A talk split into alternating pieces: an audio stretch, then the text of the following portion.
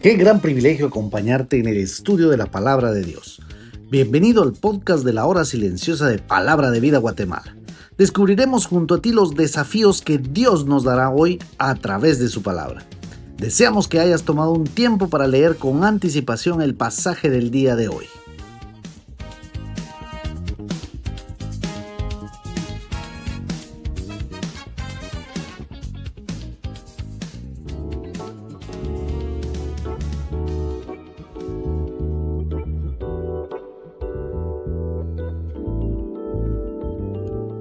Bienvenidos nuevamente al comentario de la hora silenciosa de Palabra de Vida Guatemala. Mi nombre es Ronnie Aquín y hoy estaremos meditando en la segunda carta del apóstol Pedro, capítulo 1 de los versículos del 1 al 4. Debemos de recordar que en la primera carta escrita por el apóstol Pedro, él les anima a salir adelante en medio de la persecución que se estaba dando. Ahora el propósito de Pedro en esta segunda carta es animar a sus lectores a crecer en el conocimiento de Cristo, como lo dice 1 Corintios 3, 11, que dice, porque nadie puede poner otro fundamento que el que está puesto, el cual es Jesucristo. También a estar atentos a los falsos maestros que se habían inmiscuido en las diferentes iglesias de la región. Pedro escribe a creyentes expatriados. Pedro empieza su carta recordando quién era él es decir, Simón, y como Cristo lo había llamado Pedro. Él nos dice a través de esto que en Cristo somos nuevas criaturas. Cristo puede transformar la vida del hombre. También lo hace colocándose como un siervo, pero dice, ahora le pertenezco a Cristo. Soy apóstol de Jesucristo y Él me ha enviado para llevar las buenas nuevas de salvación. Un apóstol era designado también por haber estado con Cristo y Pedro calificaba exclusivamente en esta lista. Pedro escribe a un grupo de hermanos que como él habían depositado su fe en Cristo Jesús. Esta fe, dice Pedro, es preciosa, de un gran valor. Pedro coloca una base sólida al inicio de su carta. Solo el conocimiento en Cristo les alejará de los falsos maestros y les hará crecer espiritualmente. Y la gracia, el regalo no merecido y esa paz que sobrepasa todo entendimiento aumentarían cuando ellos conocieran a Cristo como su Señor y Salvador personal.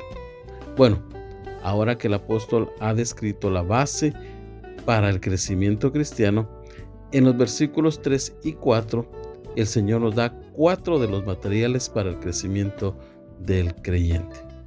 Pedro lo dice a los expatriados, pero también nos los dice a nosotros en este tiempo. Que Dios nos proveyó todo lo que necesitamos para vivir en el mundo y también para relacionarnos con el Señor. El primer material que el Señor nos da para edificar nuestro crecimiento espirituales, su divino poder.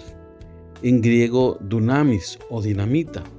Hechos 1.8 dice, pero recibiréis poder cuando haya venido sobre vosotros el Espíritu Santo, y me seréis testigos en Jerusalén, en toda Judea, en Samaria y hasta lo último de la tierra.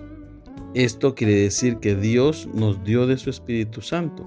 El creyente muchas veces se ve limitado a vivir una vida de fracaso porque vive una vida independiente del Señor y de su Santo Espíritu. En segundo lugar, el Señor nos da conocimiento profundo de Jesucristo. 1 Corintios 2.16 dice, porque ¿quién conoció la mente del Señor? ¿Quién la instruirá? Mas nosotros tenemos la mente de Cristo.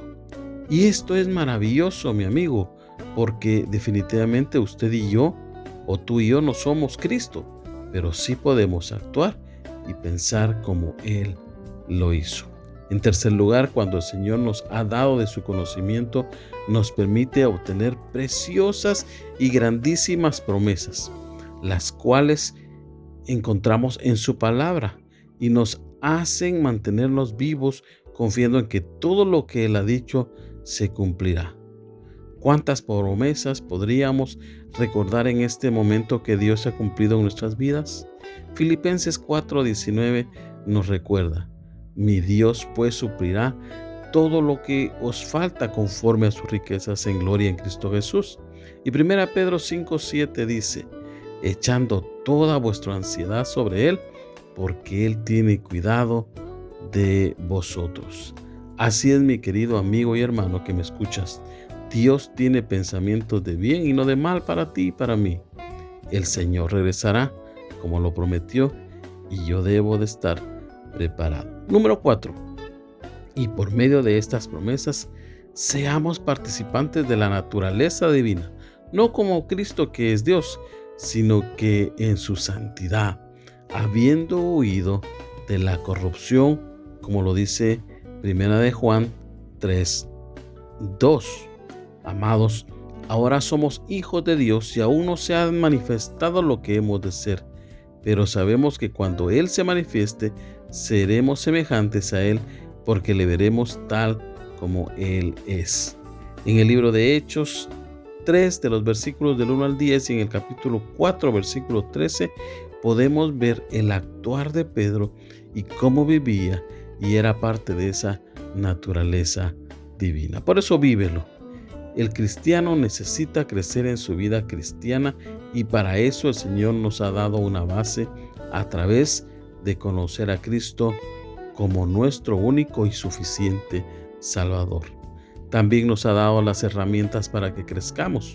Por ejemplo, su poder, dice, su Espíritu Santo. Él vive en ti y en mí. Conocerle profundamente cada día más aferrarnos de sus preciosas y grandísimas promesas y nos ha hecho parte de su naturaleza divina. Vivamos, mi hermano, de acuerdo al llamado que Dios nos ha hecho. Que el Señor te bendiga.